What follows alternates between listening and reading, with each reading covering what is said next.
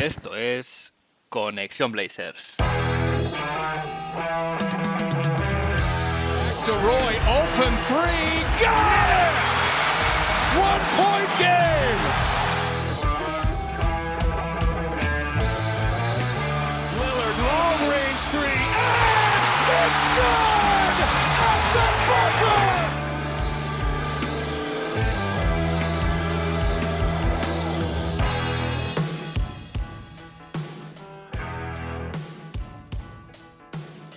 Bienvenidos al episodio 14 de Conexión Blazers. Soy Héctor Álvarez y para empezar la semana bien, toca mirar a Oregón para traerte una dosis de todo lo que necesitas saber del equipo en menos de una hora. Un rato que se te hará corto. Y en el episodio de hoy tenemos un invitado auténtico lujo, Roy Baskerville, insider de Planeta NBA para los Portland Trail Blazers. Bienvenido Roy, ¿qué tal estás? Muy bien, muchas gracias Héctor. Es un placer estar aquí conectando con la fanbase de los Blazers. Exacto, somos pocos, pero hay que hacer, hay que hacer piña. claro que sí. Eh, empiezo, Roy, con la pregunta que hago a, a, todos los que se pasan por el podcast, que es ya pregunta obligada. ¿Cómo o por qué te haces de los Portland Trail Blazers? Pues en este caso, ¿por quién? Por el vuelo majestuoso de, de Clyde, Clyde Drexler. Sí, sí, la primera vez que lo vi jugar me pareció, pues, un jugador de seda, súper elegante y, cuando pegaba esos saltos hacia canasta, pues majestuoso, sencillamente majestuoso. Le apodan de Clyde por algo. Y luego encima me dio la oportunidad, ya, ya venía con buenas, con buenas sensaciones porque me dio la oportunidad de ver a Fernando Martín debutar en la NBA con la camiseta de los Blazers, con lo cual ya tenía buenas sensaciones de ese equipo y luego para colmo trajeron por fin al NBA a una de mis debilidades de todos los tiempos, que es Arvidas Sabonis. O sea que en ese orden, pues esos son los tres motivos por los que siento tanta simpatía por, por los Blazers. Pues son, son tres, tres, eh, tres, leyendas Blazers, Fernando Martín más aquí en España que, que allí, lamentablemente, pero, pero sí, sí, yo, yo en mi caso también Sabonis fue, fue uno de... Él y Studamayer, ese, ese dúo fue, fue para mí lo que, lo que me enganchó ¿no? al, a, al, equipo. Y bueno, que decir de Clyde, que, que, no, que no se haya dicho ya, como tú dices, eh, seda, elegancia, lo tenía todo, lo tenía todo y casi, casi nos consigue un, un anillo. ¿eh? Sí, sí, estuvimos cerca y yo quería seguir intentándolo, pero cuando, cuando se enteró de que habían traspasado a Duckworth y fue a las oficinas y preguntó, ¿pero qué habéis hecho? No tenemos pivot. Y vio lo que se avecinaba, dijo, pues chicos, lo siento mucho, pero me voy a Houston. Y, y allí sigue trabajando el hombre. Ah, y por cierto, jugaba con bigote. ¿eh? Y hombre con bigote, y eso, eso era un plus, nadie más lo hacía. Solo le faltaba eh, jugar con, con un smoking para ser un auténtico gentleman de baloncesto. Sí, sí, sí. Un buen referente, sin duda. Eh, pues eh, no, sé, no sé si nos vamos a encontrar una situación parecida en las próximas semanas, donde en lugar de ser Clyde sea de Lillard el que vaya, el que vaya a las oficinas. Esperemos que no. Pero, ¿cómo ves eh, esta free agency? Bueno, y, esto, y, y este, esta noche de draft, ¿no? que ha sido hace unos pocos días. ¿Cómo, cómo ves tú al, a la franquicia? No sé, ¿ves que se puede estar cociendo algún movimiento? ¿Crees que va a ser algo tranquilo? Hmm, bueno, pues en circunstancias normales yo pensaría que iba a ser algo tranquilo, con movimientos menores, como está siendo la dinámica de, de Niroche y como mejor le va, como repasaremos más adelante. Pero claro, con el tema de Lillard, que, que mira, al hilo de lo que decíamos de Clay Drexler, sí que es verdad que igual está en una situación parecida, aunque por distintos motivos sí que puede llegar y decirle, de hecho lo ha hecho ya, en las redes sociales y sobre todo en las redes sociales y luego con los periodistas, diciendo, es el momento de dar un paso más, de pisar el acelerador, porque a mí se me está pasando el arroz y con lo que hay no tenemos y estamos lejos de que nos dé. Yo recuerdo los, el último partido contra Denver en los últimos playoffs, en el último round de playoffs, y el lenguaje corporal, la actitud, la cara de Damian Lillard era decir, hasta aquí, hasta aquí, ya estoy harto de tirar del carro, de tener que hacer actuaciones sobrehumanas y, ver que estoy cada vez más solo, en vez de estar cada vez más cerca de la meta, que es llevar el equipo a la final de la NBA, porque hace dos estuvimos, bueno, hace tres ahora, en la final de la conferencia, pues él se ve cada vez más lejos. Y he aprovechado un poco el, el, el run run y, el, polvo que se ha levantado con la adquisición de Billups para decir, bueno, pues eh, es el momento de, cambiar un poco el discurso y decir que, mi lealtad está aquí, que, mi deseo de, triunfar en Portland está aquí, pero no a cualquier precio. También quiero ver algo por parte de, la franquicia que, me reafirme mi, en mi sentimiento y mi determinación de seguir aquí. Sí, al final, cuando uno es exigente consigo mismo, es normal que, también traspase esa exigencia a, los que le rodean, ¿no? Al final, como tú dices, eh, después Claro, es que yo, me imagino también, después del, quinto partido de la serie contra Denver, que haces literalmente todo lo posible para que tu equipo gane y, ves que no, que, ni por esas, ¿no? Pues, hombre, claro, la, frustración es evidente. Eh, comentabas una cosa muy interesante y es que es verdad, Neil Olshey lo que ha venido sobreviviendo o, su historia en la franquicia es eso, ¿no? Movimientos menores. Yo creo que eso se le da bastante bien, la verdad el, conseguir jugadores que se acoplen bien, pues bueno, por, a cambio de otros jugadores, pero nunca se ha atrevido a hacer un, no sé, un blockbuster trade, ¿no? De estos con, con, varios jugadores estrella o varios equipos. Siempre suelen ser cosas menores, ¿no? Eh, un poco repasando, eh, yo diría, por, lo que, por lo que he estado viendo, el, el trade casi más arriesgado o más grande que ha, hecho Olshey en, su trayectoria en Portland es el que trajo a Aaron Aflalo en su momento y tal vez, si me apuras un poco, el de Hassan Whiteside. Eh, pero claro, eh, tal vez sean los dos más, como decía, más grandes, pero son dos jugadores que, bueno, Aflalo tampoco dio nunca lo que se esperaba de él y Whiteside, pues bueno, llegó a un equipo que, que tampoco tenía gran cosa, ¿no? Para competir, más allá de a mí personalmente no era un jugador que me gustase mucho, a nivel de poner números los que quieras, pero verlo en la pista me costaba más. Pero si no, el resto son, pues, jugador, sí, cambios marginales, yo diría, ¿no? Ronnie Hood, Yusuf Nurkic, Powell hmm. este año, etc. Canter. Canter, exacto. Sí. sí, es, una pena porque él brilla en elecciones del draft de segunda ronda, que tenemos muchas y que han salido muy bien, una pena que luego no hemos podido mantener a Pat Conahan, a, Jake Lehman, a, Gary Trent, a Will Barton, esos jugadores que hemos ido puliendo en la franquicia, luego no los hemos podido explotar y, gente como Alan Crabb nos ha costado la vida. Los, para uno que nos quedamos nos sale ranísima. Y es una pena porque él brilla en ese tipo de movimientos de perfil bajo, como estamos repasando, pero ahora se ve obligado a dar un golpe encima de la mesa, porque es lo que le está demandando Demian Lillard. Que todo el mundo en la comunidad de la NBA se creía que Lillard se iba a ir y encima íbamos a tener que pagar nosotros, que hemos tenido que aguantar carros y carretas hablando a gente, dándolo por hecho. Y, resulta que no, que lo que está diciendo es simple y llanamente hay que dar un, giro de tuerca más a la franquicia. Y es pedirle algo a Nilo Shea, es pedirle que sea audaz y que sea arriesgado a un, a un, presidente de operaciones que se caracteriza justamente por todo lo contrario, por movimientos de poca, de poca monta. Con lo cual, esa free agency, que en teoría iba a ser tranquila, como estamos acostumbrados los, los fans de los Blazers, pues yo tengo muchas ganas de ver qué ocurre a partir de mañana, Héctor, porque hay que hacer algo. Hay que hacer algo con Demian, no porque tengamos miedo a que se vaya a ir, sino porque realmente tiene razón en sus argumentos y porque el foco se ha puesto muy, muy sobre la cabeza de Neil O'Shea, especialmente tras la penosa rueda de prensa de presentación de Billups, que no lo manejó nada bien y no se le vio nada cómodo. Y, claro, yo creo que él se, ahora, se siente ahora más expuesto que en cualquiera de los trades ruinosos de los que hablábamos antes. Y tengo muchas ganas de ver, porque la papeleta, como, como supongo que hablaremos ahora, es complicada con el tema de, de McCollum, sobre todo. Sí, sí, además yo creo que otro, otro factor es que a Neil 6 se le ha acabado todo el crédito que tenía, ¿no? Porque durante estas temporadas quien acumulaba, yo creo, la mayoría del, descontento, vamos a decir, era Terry Stotts, porque el equipo no, no, desde esas finales de conferencia que comentabas, eh, bueno, a partir de ahí el, roster cambió totalmente, que también podíamos entrar en, eso, pero, pero, bueno, básicamente nunca recuperó ni el juego fluido que había en ataque y que hablar de la defensa, ¿no? Que, daba, daba mucha pena en, ocasiones. Entonces, el, comodín de, o sea, vamos a decir, la cabeza de Turco ya lo ha jugado, Terry Stotts ya no está, con lo cual ahora toda la presión eh, está con él, ¿no? Em, como decías, movimientos marginales, luego también haciendo memoria, eh, yo ahora sí a bote pronto, el único agente libre importante que ha conseguido firmar Neil Olshey recientemente. A mí me viene Evan Turner a la mente, que tampoco fue un, buen fichaje a nivel contrato o contra rendimiento, ¿no?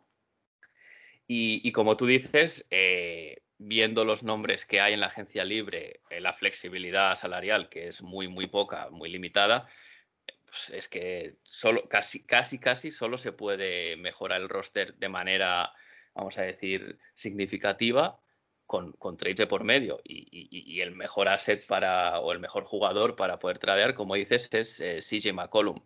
Eh, antes de entrar en, en, CJ, si te parece, te quiero preguntar por el tema de Powell, porque a mí me parece que son dos temas que van a ir relacionados. Sí, claro. Eh, y entonces tú, tú, tú ¿Cómo lo ves? Eh, ¿Crees que la franquicia va a darlo todo por, por eh, firmar a Norman Powell?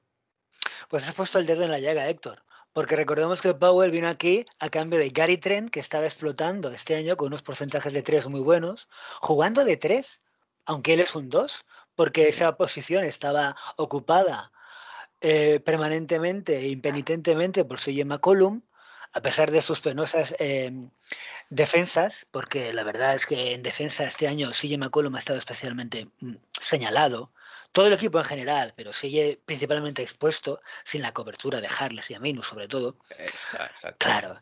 Y, que es una pena, porque estos dos jugadores eh, brillaron muy poco en ataque en la final contra Golden State Warriors. Era, era era bochornoso cómo les flotaban, sobre todo al Farouk, para, para que tiraran de tres, pero nos, daban muchísimo en defensa y ahora nos damos cuenta hasta qué punto tapaban las carencias, las lagunas del propio Demian y de CJ. Es una pena ver dónde están ahora en la liga. Pero bueno, lo que vamos, el caso de, de Powell. Es que hemos dado a Gary Trent, que estaba en un momento de dulce, y es un jugador que hemos hecho nosotros, que durante tres años hemos estado cocinando aquí. Es un huevo que ha eclosionado en casa. Y lo hemos dado por Rodney Hood también, que fue un jugador que no recuperamos para la rotación, que acabó siendo exigua en la temporada pasada y que nos dio muy buenos momentos. Tú recordarás el run contra Denver, lo determinante que llegó a ser. Una pena que no se recuperase bien, o por lo menos de momento, de la lesión de Aquiles. Pero el caso es que es una operación en la que das bastante, sobre todo das mucho futuro. Recordemos que nosotros teníamos una opción preferencial, era gente libre restringido. Nosotros nos podíamos haber quedado con él por, por los ver, por los early birds al menos, hablo de cabeza, y porque podíamos eh, tantear cualquier tipo de oferta y se quedaba con nosotros. Y perdimos esa ventaja a cambio de un jugador que, que sí, que había sido quizás el quinto mejor jugador o el sexto de los Toronto Raptors campeones, ¿de acuerdo? Pero que llegó aquí y que se plantó en los pocos, en los pocos partidos que jugó antes de playoffs con un 20% de acierto en triple y que en playoffs, en el 4-2 contra Denver, jugó un partido muy bueno, que fue el que ganamos en casa, y cinco partidos terribles. Pero muy malos, en los que no paraba, no paraba un taxi en defensa, en ataque se llevaban muchísimos tapones en las penetraciones, que era uno de los argumentos para ponerlo en lugar de Gary Trent porque atacaba el aro con más agresividad y que jugaba de tres, siendo un dos. Y si te quedas, y, Héctor, si te quedas, y yo creo que esta es la mano del cordero, si te quedas con Powell, lo vas a tener que sobrepagar. Pero vas a tener que sobrepagar a un 2, que si lo pones de 3, va a redundar en los mismos errores que nos pasó antes, y en el 2 no se puede quedar porque está CJ McCollum. Sí, es que, ah, como tú dices, ese es el tema, ¿no? Em, de entrada, que yo creo que para que Powell quiera seguir, evidentemente no creo que quiera seguir jugando de tres porque se le vio muy desubicado, sobre todo porque, claro, no, él no estaba acostumbrado a hacer eso, ¿no? No es aquellos jugadores que dices, bueno, se adapta bien a. Él siempre ha jugado de dos, además siempre solía liderar la segunda unidad de Toronto, con lo cual tampoco hasta esta última temporada no fue un, titular indiscutible, con lo cual llegó aquí y, bastante. Yo también lo vi eh, un poco fuera de sitio, ¿no? Y, claro, no solo eso, sino que además le pedíamos todos que defendiese lo que defendía Mojarles, por ejemplo, y no es. Eh, para mí me parece un defensor correcto, no creo que sea de élite ni mucho menos, pero él es un defensor, a mi, a mi juicio, correcto, pero claro. Eh, cuando estás conviviendo en el perímetro con dos, con dos compañeros que, bueno, defender lo que es defender no, no lo hacen demasiado bien, eh, pues yo entiendo también que, que, no, no, acabase nunca de encontrar su sitio. Yo me acuerdo hace, hace unos meses de, que había hablado, ¿no? De decir, y, no sería el momento de tradear así y apostar por Gary Trent, ¿no? Era una cosa que hmm. se, se, ¿no? se podía intuir. Sí que es verdad que Gary Trent es otro tipo de jugador, pero como tú dices, más fuerte en defensa, con un tiro de tres eh, muy, muy bueno y que, bueno, no, tiene, no domina otras facetas del juego como puede ser, como puede dominar Power o CJ, pero bueno, tiene, sus, tiene otras virtudes, ¿no? Al final se trata de hacer un equipo que sea cohesionado también. al final, eh, CJ es un jugador de élite a nivel ofensivo, pero claro, dentro del ecosistema actual eh, penaliza mucho en el otro lado de la cancha, ¿no? Eso también hay que, hay que, hay que saber verlo. Entonces, a mí no me extrañaría que, que Powell firmase con, no con la condición de, pero no con el, vamos a decir, el, compromiso de la franquicia, de decir, vamos a hacer todo lo posible por tradear a CJ y tú seas el, el dos titular. Es que además, fíjate, tenemos un problema añadido y es la excelente relación que hay dentro y fuera de la cancha de Demian con CJ. Y ahora tendríamos que estar muy cerca, convivir con ellos para saber, entrenar con ellos todos los días, para saber hasta qué punto eh, la ambición de Demian por mejorar y llegar más lejos con el equipo, no va a chocar con su amistad con CJ McCollum. Porque yo creo que todos, honestamente, sabemos que CJ hace todo lo que hace Demian, pero peor y más lento. Son dos jugadores que se solapan, lejos de ser complementarios, de suplementarse el uno al otro, de aportar lo que le falta. En defensa, por ejemplo, sería excelente que, que yo siempre pongo el caso de, de, Clay Thompson. De, em, Claro, un jugador, imagínate, Carrie no hubiera brillado tantísimo, hubiera brillado, pero no tanto si no hubiera estado tan bien acompañado como lo estaba por un jugador que era justamente lo contrario de lo que necesitaba él. Es decir, toda la bola para Carrie, Clay no la necesita para nada y conseguir una gran, enorme cantidad de puntos. Y del mismo modo, todo lo que no defendía, sobre todo al principio, Carrie, lo hacía por los dos Clay Thompson. En el, en el, caso del backcourt de Portland es al revés, si uno no defiende, el otro defiende menos.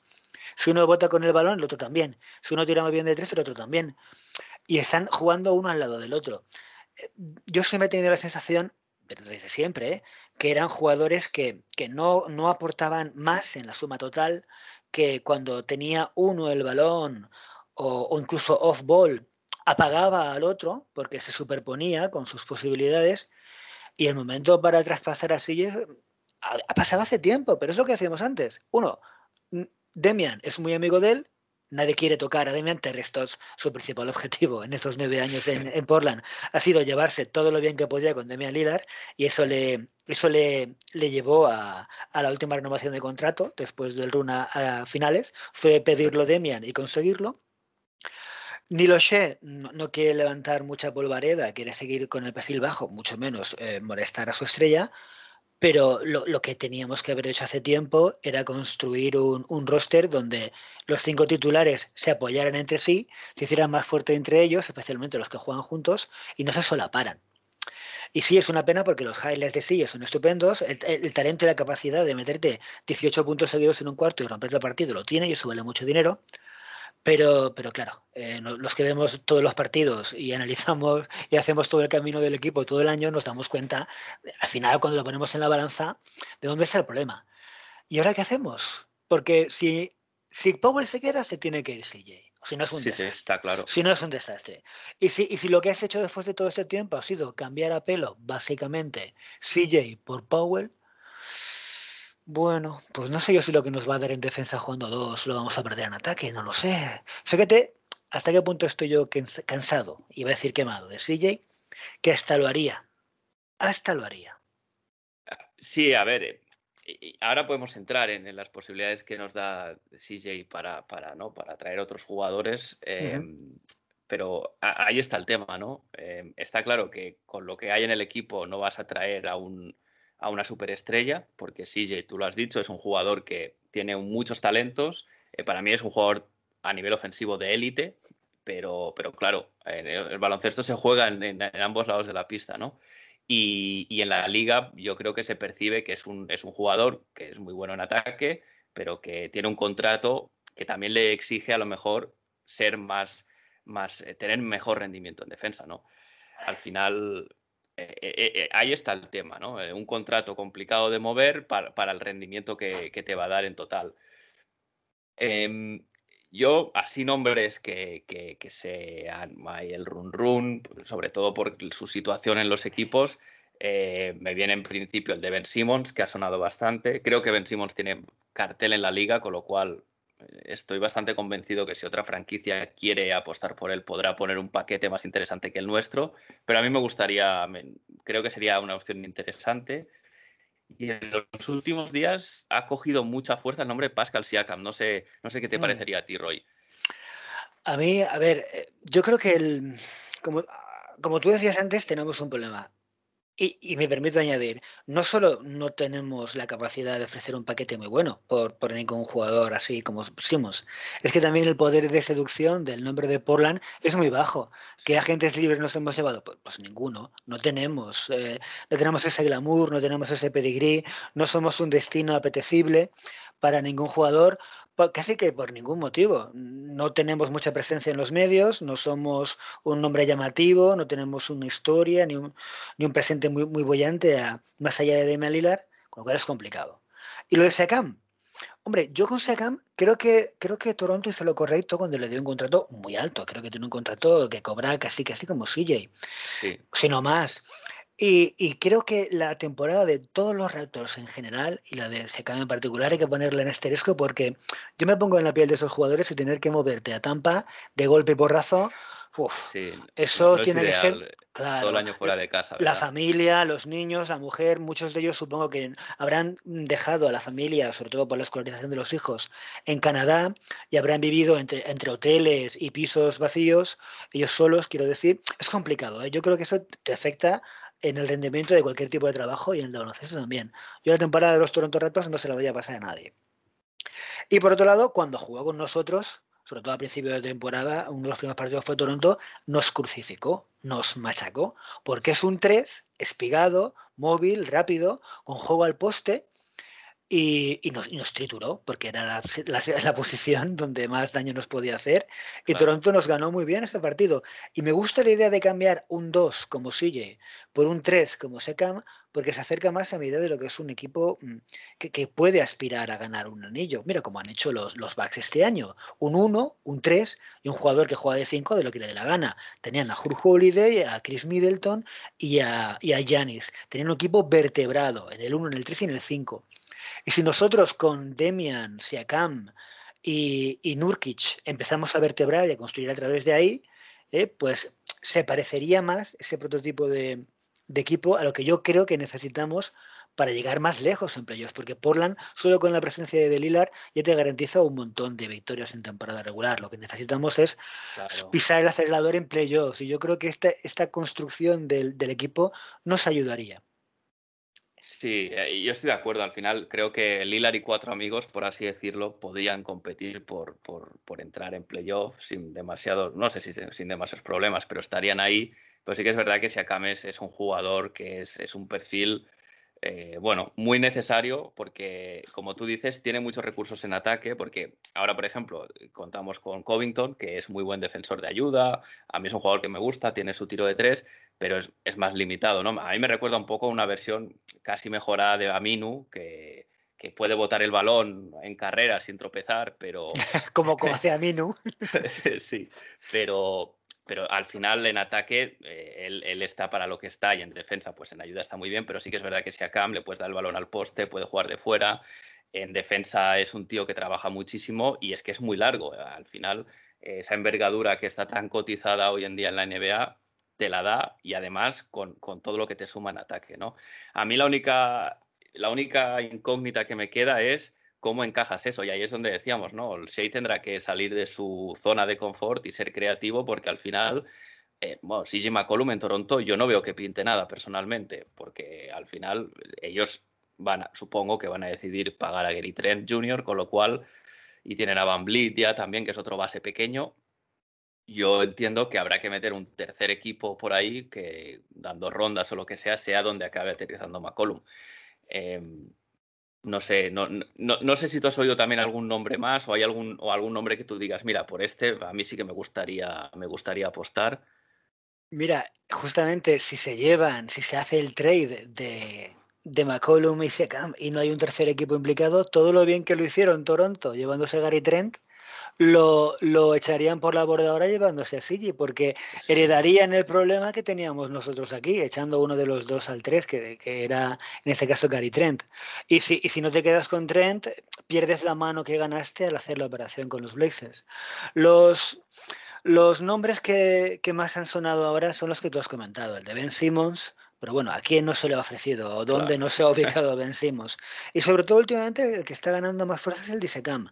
Me gusta un 3 de ese tamaño y de esa envergadura. El problema, como tú muy bien has señalado, es que yo si fuera Toronto no lo haría. No lo haría porque pierdes todo lo que ganaste con la operación de tren, que para mí fueron los dos, los ganadores, los Raptors, de esa operación y no los Blazers. Y sería, a no ser que metieran desde el principio a un tercer equipo que, donde acabase recalando CJ, sería un problema para ellos, porque yo creo que lo que tiene que hacer es apostar por, por Gary Trent, que recordemos, al final de la temporada pasada regular metió un partido de 44 puntos. Sí Dijo, nada más llegar encima, dijo, por fin, después de tres años, estoy en un lugar donde siento que me quieren, o sea, toma regalitos para Borland. Y, nada más meter 44 puntos, descolgó el teléfono Masai Ujiri y le dijo al entrenador, pero estamos locos o qué, siente este chico que lo tenemos que renovar. Y luego no volvió a jugar hasta el final, es lo que tienen que hacer. Sí, sí, no, yo, yo, creo que lo van a hacer. Al final, no, como tú dices, no tendría sentido todo lo que han hecho para llegar a este punto y dejarle ir, ¿no?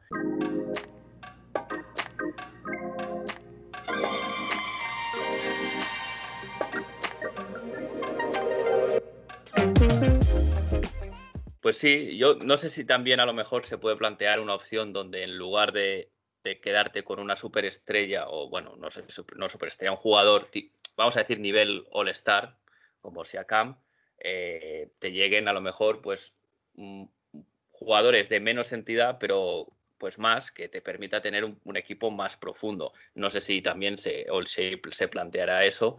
Eh, no sé, yo leí en en Twitter en algún momento que se, que, se proponía algo así como Harrison Barnes y Marvin Bagley, paquetes de este tipo, ¿no? Que no te dan un jugador diferencial, pero a cambio te dan dos, tres jugadores de un nivel, vamos a decir, medio aceptable, que te permitan construir eh, profundidad.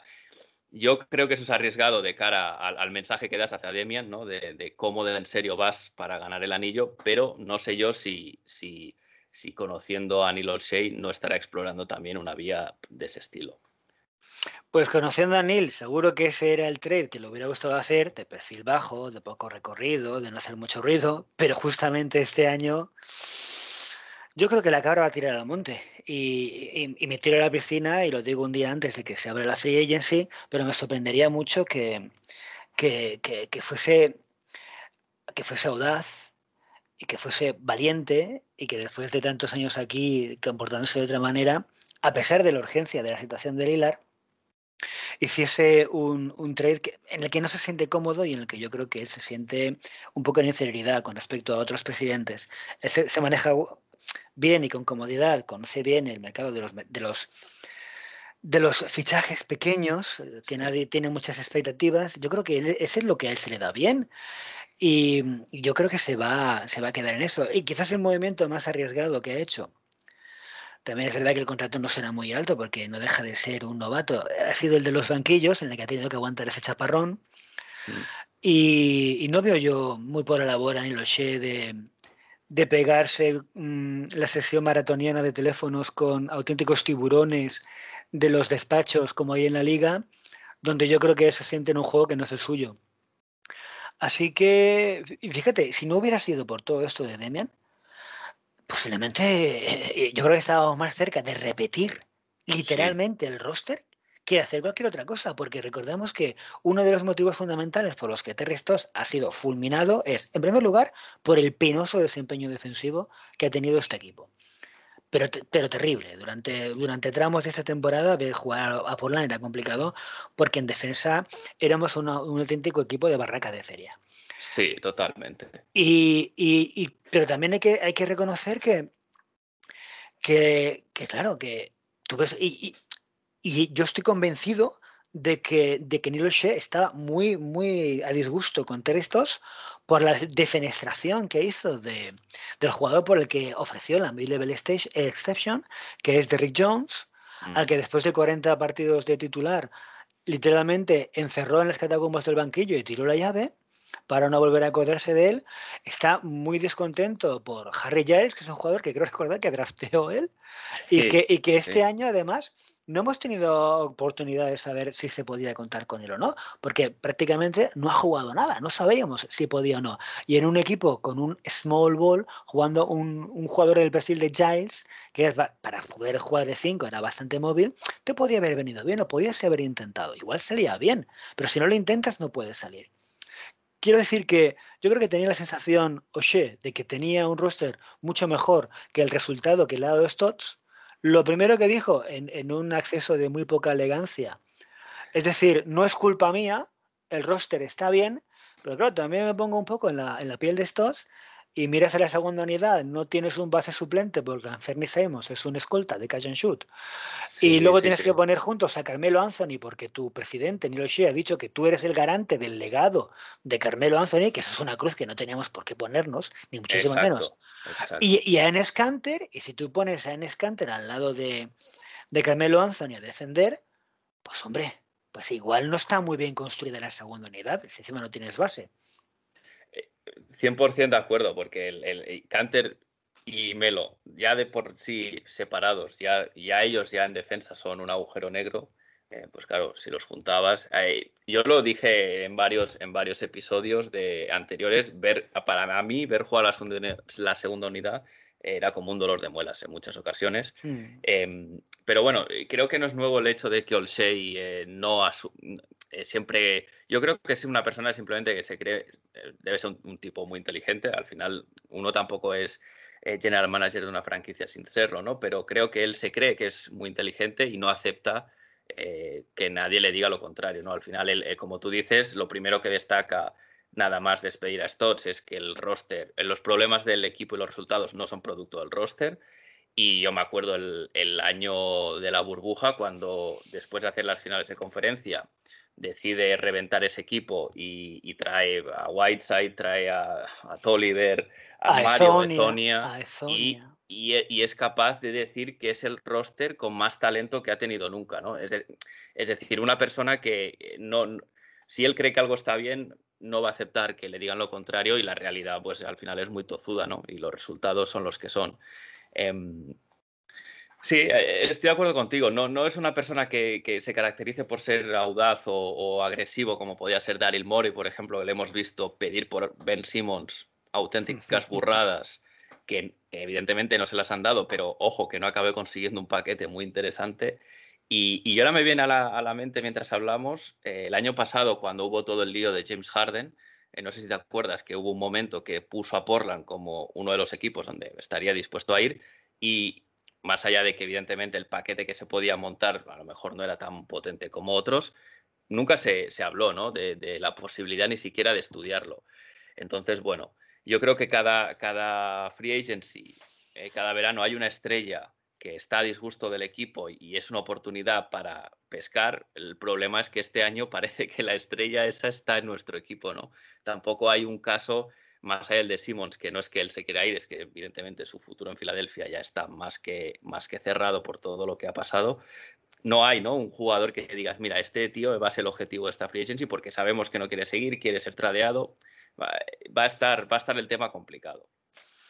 Sí, de O'Shea sabemos que, está empeñado en que el tiempo le dé la razón y, no, y parece que no hay nadie por encima de él, y estoy refiriéndome a Jody Allen, dispuesto a ponerlo en su sitio y, está, él está convencido de que no le importa gastar años y años y años, porque si te das cuenta, una de las cosas que le definen también es que es, que es cabezón con los picks o con, las, con los free agents que le dan calabazas.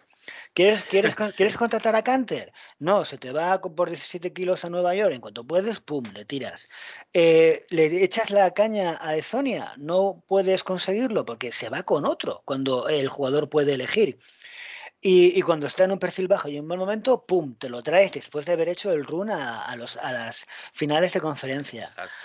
Eh, Pau Gasol se va a los Spurs y vuelve a dar calabazas a Nilo Shea. ¿Y qué hace Nilo Shea? Lo contrata estando cojo. En fin, él... El propio Anthony, el propio Anthony. Claro, todos los jugadores que alguna vez él ha querido. Es como, es como el, chico de instituto, que, es un poco de, average Joe, ¿no? El chico normal, que no destaca en nada, pero que él sueña con la, con la reina de, fin de curso y años después, cuando todos los compañeros de promoción ya están calvos y barrigotes, él como todavía está un poco bien, dice, ahora es el momento de coger a esa chica, pero ella ya tiene su vida hecha, se ha divorciado dos veces y tiene tres hijos y está otras cosas. Pero él quiere, él, todavía sigue ahí. Está empeñado en demostrar a todo el mundo que tenía razón cuando en aquel momento hizo aquella cosa. Pero lo está haciendo a costa de sacrificar años y años y años del prime de un jugador extraordinario que has tenido la suerte de, tener aquí, que es de Mealilar. Sí, ha, ido ganando tiempo, ha ganado tiempo a base de movimientos, eh, bueno, pues eh, con su marca personal, eh, ha, renovado a, jugadores que él drafteó un poco también con esa línea de si yo creo en, si yo he drafteado a alguien, como no me he podido equivocar, ¿no? Pues a Allen Crab le vamos a poner el, pastizal encima de la mesa, por poner un ejemplo, ¿no? A Myers Leonard, etcétera. Hmm. y, y, bueno, y aquí estamos, ¿no? En una situación donde desde que yo tengo memoria es, tal vez la free agency más importante de la franquicia, porque, bueno, en el momento que, por ejemplo, se destruyó el equipo de la Marcus Aldrich, Nico Batum, etcétera, eh, al final en esa situación tampoco le pides al general manager que, que, yéndose tu mejor jugador de aquel momento puedas montar algo competitivo enseguida, ¿no? Pero ahora mismo, con todo el tiempo que ha tenido, sabiendo que tienes un jugador de, de, estos que drafteas una vez cada generación, no, no, no lo has sabido hacer. A mí lo que me preocupa es que más allá del trade de CJ, ¿qué, otros, qué otros nombres puede traer? ¿no? Porque al final tenemos eh, la mid-level exception y la biannual, que no, la, no se ha gastado, el año pasado no se gastó. Y bueno, eh, no sé por qué nombres apostará para, para gastar eh, el dinero que tenemos ahí, pero me asusta un poco eso, ¿no? Que en lugar de ir a un perfil, no sé, necesario para el equipo, tipo como podía ser Nerlens Noel o el propio Batum, si fuese por, por a bajo precio, no sé por dónde tirará él eh, en, este sentido. Hasta ahora, por problemas de dinero, no ha sido. Eh, con, Paul Allen, que faltó en, eh, en 2018, en octubre del 18, desde luego nunca fue. Y, ahora con Jodie Allen, que, bueno, esta mujer está otra cosa, porque está en Seattle, ahí en el sillón de Vulcan, dirigiendo una empresa que lo único a lo que se dedica es administrar el ingente y enorme pantagruélico patrimonio que, que acumuló el cofundador de Microsoft, problemas de dinero no tiene. Y está ahí. Se la ha visto muchas veces en la, en la cancha, en el Moda Center, viendo los partidos, pero casi parecía Nilo el guía turístico que le explica a la mujer qué diferencia hay entre un gol y una canasta. Pero a ver, problemas de dinero de momento no hay. Fíjate que rumores ha habido desde que murió Allen un montón, desde que se iba, se iba a vender el equipo, hasta que se podía ir de nuevo a Seattle y ocupar el lugar que, que tiene allí en el despacho Jody Allen. Pero el dinero sigue fluyendo, eh, los contratos se siguen pagando, fíjate el Supermax que se le dio a Lilar, y aunque hay gente que dice que incluso la vía anual de este año es posible que no se llegue a emplear porque no se quiere sobrepasar el límite duro del, del CAP, lo cierto es que de momento no tenemos, no tenemos motivos para pensar que va a ser un problema de dinero, más allá, y este es un melón muy gordo que yo creo que nada abierto y es importante, de la naturaleza del convenio de los jugadores, que yo creo que para ellos mismos este convenio actual que tenemos bajo el paraguas y la tutela de, de Chris Paul, para un jugador es lo peor que hay, porque se canibalizan los contratos de uno al otro. El dinero presupuestado de los equipos es uno, y eso al dueño le da igual. Yo me voy a gastar este año en el equipo esto.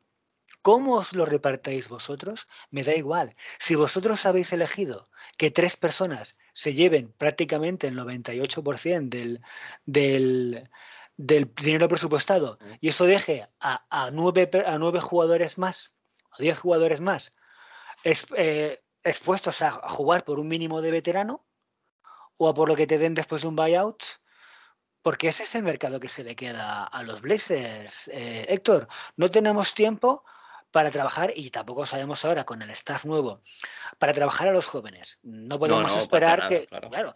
no podemos esperar que, que, en un panorama como este del convenio, es lo mejor que te queda hacer, porque si no tienes poder de seducción para atraer agentes libres, o haces lo que han hecho los, los Phoenix Suns que se sacan de la manga un Cameron Payne que traen de China y oye, te sirve para plantarte en las finales de la NBA jugando como base reserva. Y Michael Bridges, creo que lleva dos años en la liga y ahí lo tienes de titular en un equipo finalista, pues ninguno de esos dos caminos lo siguen los Blazers. No ha hecho un fichaje eh, del otro lado del océano, no, no tiene ningún jugador joven que él haya trabajado, el más cerca de eso es Gary Trent y lo traspasó, que, pueda aportar en, el largo término en los playoffs. No puedes traer un, un gran jugador ni por paquete que puedes ofrecer, ni por, ni por poder de seducción de la, de la franquicia ni de la ciudad, con lo cual, pues estás abocado a hacer movimientos, pues eso, como los que ha hecho Niloche, que para colmo son los que a él le gustan y los que se siente cómodo. Exacto. Con lo cual soy, soy pesimista, ¿eh? pesimista en generales, aunque creo que se debe hacer eh, viendo la inercia, viendo las circunstancias y a pesar del discurso de Lilar, pues mm, no se me ocurre qué golpe en la mesa vamos a dar. No, no, yo tampoco. Eh, estoy con expectativas porque creo que lo hemos comentado, es necesario, se ha dado, se ha dado el toque de atención de, de Lillard, pero bueno, eh, es un poco aquello de estoy a la expectativa a ver qué pasa, pero tampoco tengo grandes esperanzas de, un movimiento que digas, vaya chapó, ni Shea de 10, ¿no? Em, no sé también que, tú crees que podemos esperar que, por ejemplo, Anthony Simons o, Nasir Little den un paso adelante, porque yo creo que eh, en la cabeza de Olsey eso también está sobre la mesa, ¿no? Él es un enamorado de Simons. Eh, bueno, Nasir Little al final es un jugador que, bueno, tiene potencial, pero para mí está muy lejos de ser un Michael Bridges, por ejemplo. Entonces, no sé, eh, hemos drafteado este año, hemos comprado esta segunda ronda donde parece que el rookie es un gran atleta, pero está muy verde, con lo cual eh, él está otra cosa, tiene que, crecer. Eh, ¿Qué, podemos esperar ¿no? de estos chicos jóvenes que si acaban en el roster eh, para inicio de temporada, darán un, poco el salto o, cómo lo ves? Bueno, pues con Aferis tenemos un problema y es que es, puede ser muy buen escolta, pero es un terrible base. Con lo cual, en el segundo unidad de momento no tenemos base. Y yo creo que si hace algo Neil, a lo mejor va por ahí. Pero claro, si hace eso, reconoce soslayadamente ese problema, esa tara que ha tenido los rosters que él ha construido estos, estos años atrás. Y no es muy del estilo de Neil hacer eso.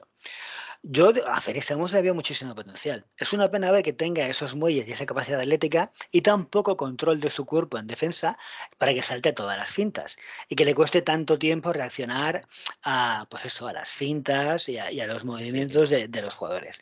Eso, después de tres años, duele ver que no mejore.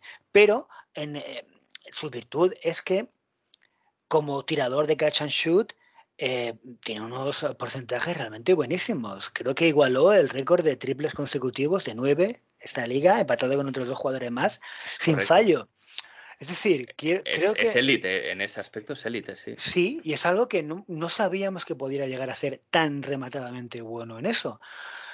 Pues hay que potenciarlo, hay que potenciarlo. No sé si lo vamos a poder reconvertir, yo creo que no, porque ha sido tres años de trabajo con el equipo y no se ha visto ni en un gran defensor, y es una pena, porque con condiciones atléticas, recuerda el mate que hizo con el que ganó el concurso del All-Star. Ponía, ponía la barbilla a la altura del aro. Qué envidia ver un jugador con esas facultades y luego verlo en defensa moverse como un pollo sin cabeza. dices, qué cosa más extraña.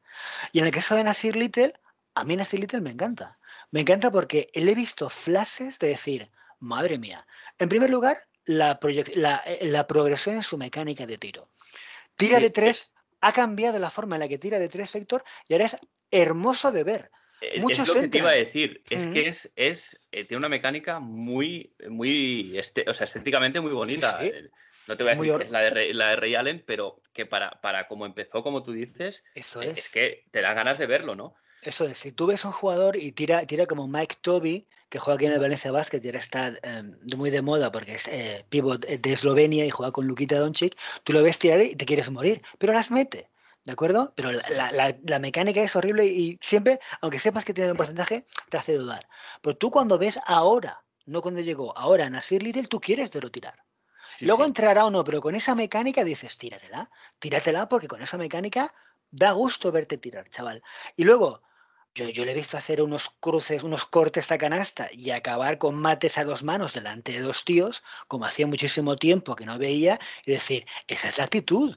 Esa es la actitud. Y luego en defensa, algún que otro, alguna que otra jugada en la que rectifica una finta que se come y por pura potencia puntea y tapona un balón que dices tú, aquí hay. Mira, un poco como han hecho ahora con esa segunda ronda que han comprado. Un jugador que atléticamente es un portento, pero que, es, que la cantidad de pérdidas de balones que tiene es dantesca. Es decir, es un chico que no sabe jugar a baloncesto. No sabe jugar. Con lo cual no podemos contar con él ahora y mucho menos en una situación en la que Demian necesita ayuda ya. Yo lo que quiero es ver muchísimos más minutos. De, de Anferni los hemos visto. Ahí se tiene que trabajar en la cabeza del jugador, porque las condiciones las tiene. Es la cabeza, es la actitud. Una cosa que también he visto fallar a, CJ McCollum, esa famosa terrible jugada en la que recibe el contraataque y pisa fuera la cara, Héctor. ¿Recuerdas la cara de, no sé si, si, me estoy haciendo caquita o me da igual? No sé si era una cara de indolencia o de que se le había, el peso del mundo se le había vencido sobre los hombros. Y dices, chico, eso no es la cara que tú tienes que poner. Pues algo así le echo en cara a Anferni Saimos, en el plano psicológico. Y con, y con Nasir Little, yo quiero ver muchos más minutos de ese chico, que le metió 35 puntos a los Milwaukee Bucks. Y si tú eres un, mal, un buen jugador, puedes tener malos partidos. Pero si tú eres un mal jugador, mal jugador, tú o yo no le hacemos 35 puntos a los Milwaukee Bucks. Pero este chico se los ha hecho. ¿eh? Y, y, eso significa que hay ahí de donde, de donde pulir. Pero claro, ¿cuánto tiempo tenemos para pulir? Sí, hay, el kit de la cuestión, eh, has dado en el clavo. Eh, el, el, problema que con, con Stotts no era muy amigo de, de, de, darle muchos minutos a los novatos y, y, y yo creo que sí que eh, Anferni sí los ha tenido, pero yo creo que Nasir hubiese merecido algún minuto más. Sí. Eh, especialmente viendo lo que, lo que traían jugadores cada noche, las noches aciagas de Carmelo Anthony, por ejemplo. Eh, yo creo que es, ahí, ahí tenía que haber tenido más, pero bueno. Eh, pero como éramos, según palabras de Loché, los garantes del legado de Carmelo Anthony. Claro, eh, que nunca, nunca nos explicó que eso se traducía en 20 minutos por partido mínimo y todas las jugadas al poste que tú pidas, porque... Yo, y una y tras otra, sí, sí, sí, sí, sí. sí. La, la, carta sí. de despedida, la conversación de despedida entre Terry Stotts y Loche debió ser toda una declaración de amor, ¿eh, Héctor? Sí, sí, sí, porque Terry Stotts con todas sus, eh, sus cosas buenas y sus cosas malas, eh, la verdad es que, eh, bueno, es un, para mí era una persona que a nivel personal, su trato con los jugadores, con la prensa, con la afición en general, no se le puede achacar nada más allá de no ser autocrítico, porque las ruedas de prensa siempre, la respuesta siempre era, bueno, es que os metieron los tiros y nosotros no pero sí que es verdad que, que no se lo puso fácil eh, desde los despachos trayendo a, Carmelo Anthony, que para mí podría ser un fichaje acertado, pero sin ese condicionante de decir, no, no, es que este tío nos hemos comprometido a cuidar su, a ser los garantes de su legado, que al final, pues eso se traduce en tiempo en pista, en tiros y en, en, partidos. Te salía el, el, el, Carmelo Anthony bueno, pero en otros te salía el, que, pese a haber fallado cinco tiros imposibles, te vuelve a pedir el balón para hacer la misma jugada, ¿no? Eh, pues un poco ya para, para, ir acabando, y ya que hablamos de Carmelo Anthony, eh, ¿crees que va a seguir en el equipo o crees que se irá a los Lakers para, para ganar su, su, anillo o tener una mejor oportunidad de hacerlo? Yo creo que ya está bien la aventura de Melo en Portland, ¿no? Muchas gracias por venir, Melo. Ha sido divertido, a veces, otras no. Y oye, pues si quieres eh, reeditar el Banana Boat con tu amigo Lebron ahí en los Lakers, pues está muy bien, ¿no? Ellos aspiraban a, a que se fuera Lilar por un paquete de pipas y, y, una, y una camiseta amarilla, pues os lleváis sí. a Melo y tan amigos. Exactamente, sí, sí. Si se va, pues nada, Bonventi Barcanova, que decimos aquí en Valencia, que te vaya muy bien, Melo. Gracias por los servicios prestados, o no, que yo creo que nosotros te hemos prestado un mayor servicio a ti que Exacto. tú a nosotros. Pero, oye, no es culpa tuya. Tú viniste aquí a hacer lo que, lo que te dijeron que ibas a hacer, lo hiciste, no engañaste a nadie. Algunos partidos buenos tuviste, muchos más partidos, muchos más minutos de playoffs de lo que creo que era bueno para el equipo, también los disfrutaste. Y oye, si te vas a los Lakers por un mínimo de veterano o lo que sea, pues yo encantado de verte con la camiseta amarilla, pero quiero ver a alguien defendiendo más aquí en, en sí. Portland el año que viene. Exactamente. Pues, pues a ver, ya, ya lo veremos. Supongo que mañana y durante la semana que viene iremos saliendo de dudas. Eh, no hubo grandes terremotos en la noche del draft más que el traspaso de Westbrook, eh, así que entiendo que supongo que será un tema movidito. Pero bueno, lo decías al principio, ¿no? Vamos a ver con el paso de los días dónde queda la, realidad contra la, la, expectativa o la predicción que hemos hecho ya aquí. Y, sin más, Roy, agradecerte tu tiempo. Eh, muchas gracias, un placer charlar contigo y espero que, podamos hacerlo en otra ocasión. Claro que sí, Héctor. Yo estoy encantado de pasarme por aquí.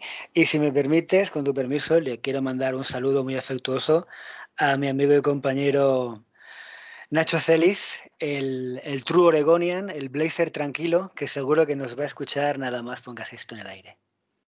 Pues, pues mi saludo también para Nacho. Gracias, Roy. Gracias, ha sido un placer.